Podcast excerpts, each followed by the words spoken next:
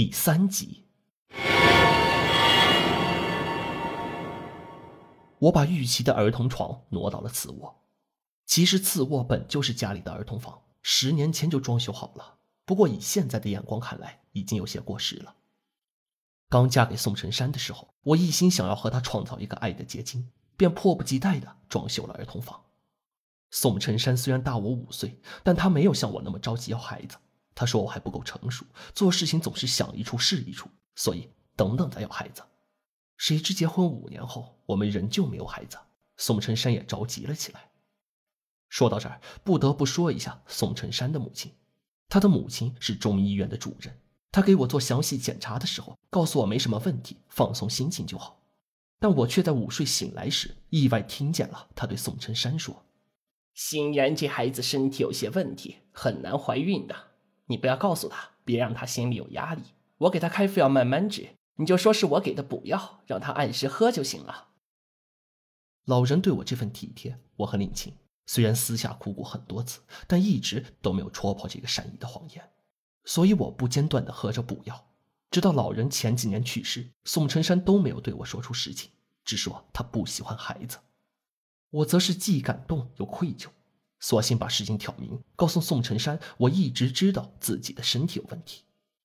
而让我哭笑不得的是，他不同意我去做试管婴儿，他坦诚地告诉我，他既不舍得我吃苦，又舍不得这笔钱。他说：“做试管婴儿的钱完全可以拿去投资，并且他也明确表示了，他确实不喜欢孩子。可是我喜欢孩子呀，并且随着年龄的增长，我越来越喜欢。这两年，我看到别人家的小孩都会抱起来亲个没完。而就在我为了是否去做试管和他争执的时候，玉琪这个孩子神奇的出现在了我母亲的坟头，所以我一定要留下他。”我请了中介，为母亲留下的房子估价，大概能卖到五十多万。而且我提出，只要预期待满三个月，我就卖了那房子。看在这五十多万的份上，宋晨山容忍了玉琪的存在，他只是谨慎的避着玉琪，连余光都不肯落在孩子身上。宋承山不再提把孩子送走，家里恢复了暂时的平静。而自从那天在饭桌上开口叫了爸爸。玉琪突然就对爸爸产生了浓厚的兴趣，在此之前，他只喜欢我，也只依赖我，而宋承山呢，则明显不喜欢他，甚至厌恶他。玉琪却毫不在意，甚至开始接近宋承山。吃饭的时候，他用勺子把碗敲得叮当响，仰头看着坐在对面的宋承山，咧着嘴笑着，并不停地喊着“爸爸”。看到这一幕，宋晨山吓得饭也不吃了，起身离开了餐桌。而玉琪扭着头，用目光追随宋晨山进屋，也不哭闹，继续吃着饭。有时候，宋晨山坐在沙发上时，玉琪拿着机器人站在他面前，边摆弄着玩具，边叫他爸爸。宋晨山避开他的目光，站起身子，绕着他走。而玉琪似乎有些不开心，低着头站在原地，咔吧咔吧的把机器人搬来搬去。我知道宋晨山对玉琪很有意见，但小孩子想要父亲。这是正常的行为，而且我觉得宋晨山对玉琪的排斥，更多的是杯弓蛇影的偏见。他从一开始就认为玉琪是个怪胎，所以无论遇到什么情况，他都会下意识误会这个孩子。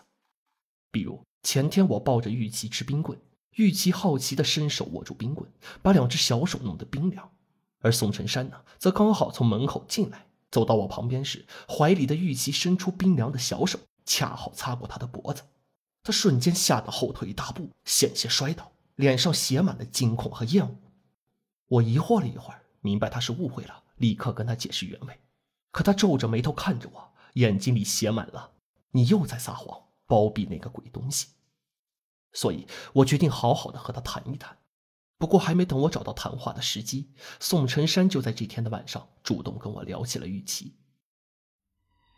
我正靠在床头，用手机播放《咒怨》。他伸手指着我的屏幕说：“你觉不觉得他像电影里这鬼孩子？谁？你说玉琪？你觉得他像俊雄？他那双眼睛死气沉沉的，这两天站在我面前总是翻着眼睛看我。我觉得他是在琢磨什么，怪深沉的。这么小的孩子，你觉得他能琢磨什么呢？反正他是在观察我。你不要总是带着这么大的偏见看玉琪。”我放下手机，认真的开导着宋晨山。他就是对爸爸好奇，胆子又小，所以总是看你。宋晨山摇摇头，神秘兮兮地说：“我告诉你一件事儿。”等等，我打断了他的话，下床开门。我好像听见玉琪叫我了，我先去看看她。我出了门，去自卧看了一眼，突然想起天气预报说今天有雨，又去检查了客厅的窗户。回到屋里，我躺在床上，盖好被子，问宋晨山：“哎呀，哎，你之前要说什么来着？”宋晨山凑过脸来说道：“今天吃饭的时候，你去厨房盛汤，那孩子把筷子竖着插在你碗里的米饭上。筷子竖着插在碗里，那是供死人的意思。”我皱着眉问：“我怎么没看见？就是这样才奇怪。”你从厨房回来之前，他又把筷子拔了出来。那我正要说话，余光瞥见？卧室的房门开了一条小缝隙，一个小小的人影站站在门外。玉琪是什么时候站在那儿的？宋晨山注意到我的反应不对，回头看去，啊的一声叫了出来。我深吸口气，柔声询问：“玉琪，你是来找妈妈吗？”妈妈，藏，妈妈，藏。该睡觉了，妈妈送你回房间去吧。我走到门口，牵着齐豫的小手往外走，而身后的宋晨山应该可以看到我那打着颤的两条腿。把玉琪送回儿童床后，我再次回到房间，一言不发地躺下了。宋晨山拍拍我的肩膀：“我说的没错吧？他不对劲。”别说了，睡觉。我翻了个身，背对着宋晨山，缓缓地睡了过去。半夜，我是被宋晨山的大叫声惊醒的。迷迷糊糊醒来时，我的第一个想法是，天气预报说的没错，果然下雨了。而下一秒，闪电映亮了整个屋子，而阴森森的光线，照出床前站着的那一个身影。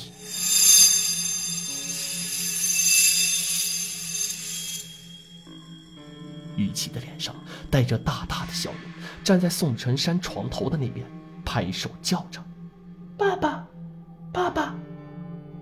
宋晨山捂着胸口，急促的喘息着，过了许久，才渐渐平静了下来。而我的注意力都放在宋晨山身上，等再次想起玉琪时，他已经不在屋里了。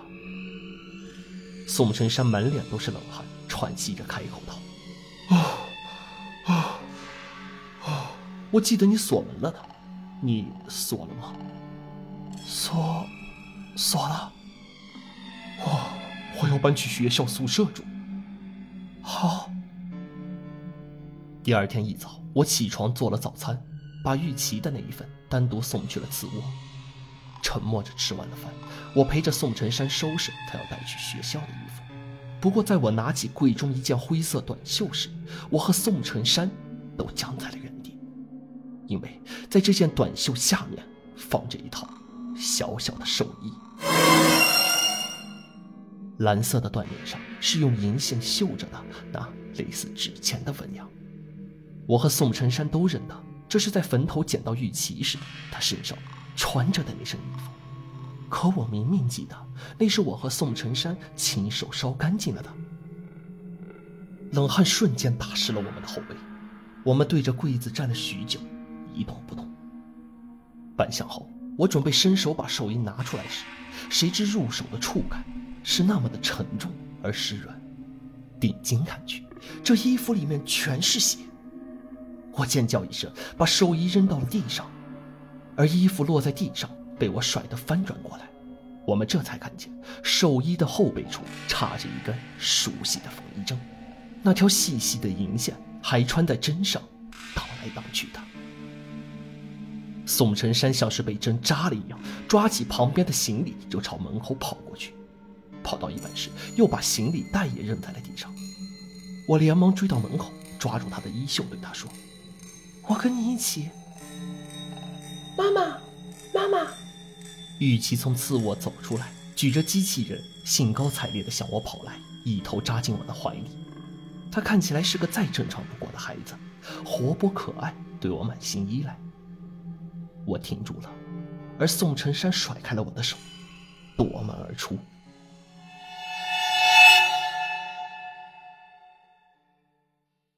本集播讲完毕，喜欢的话可在评论区留言或者订阅哦。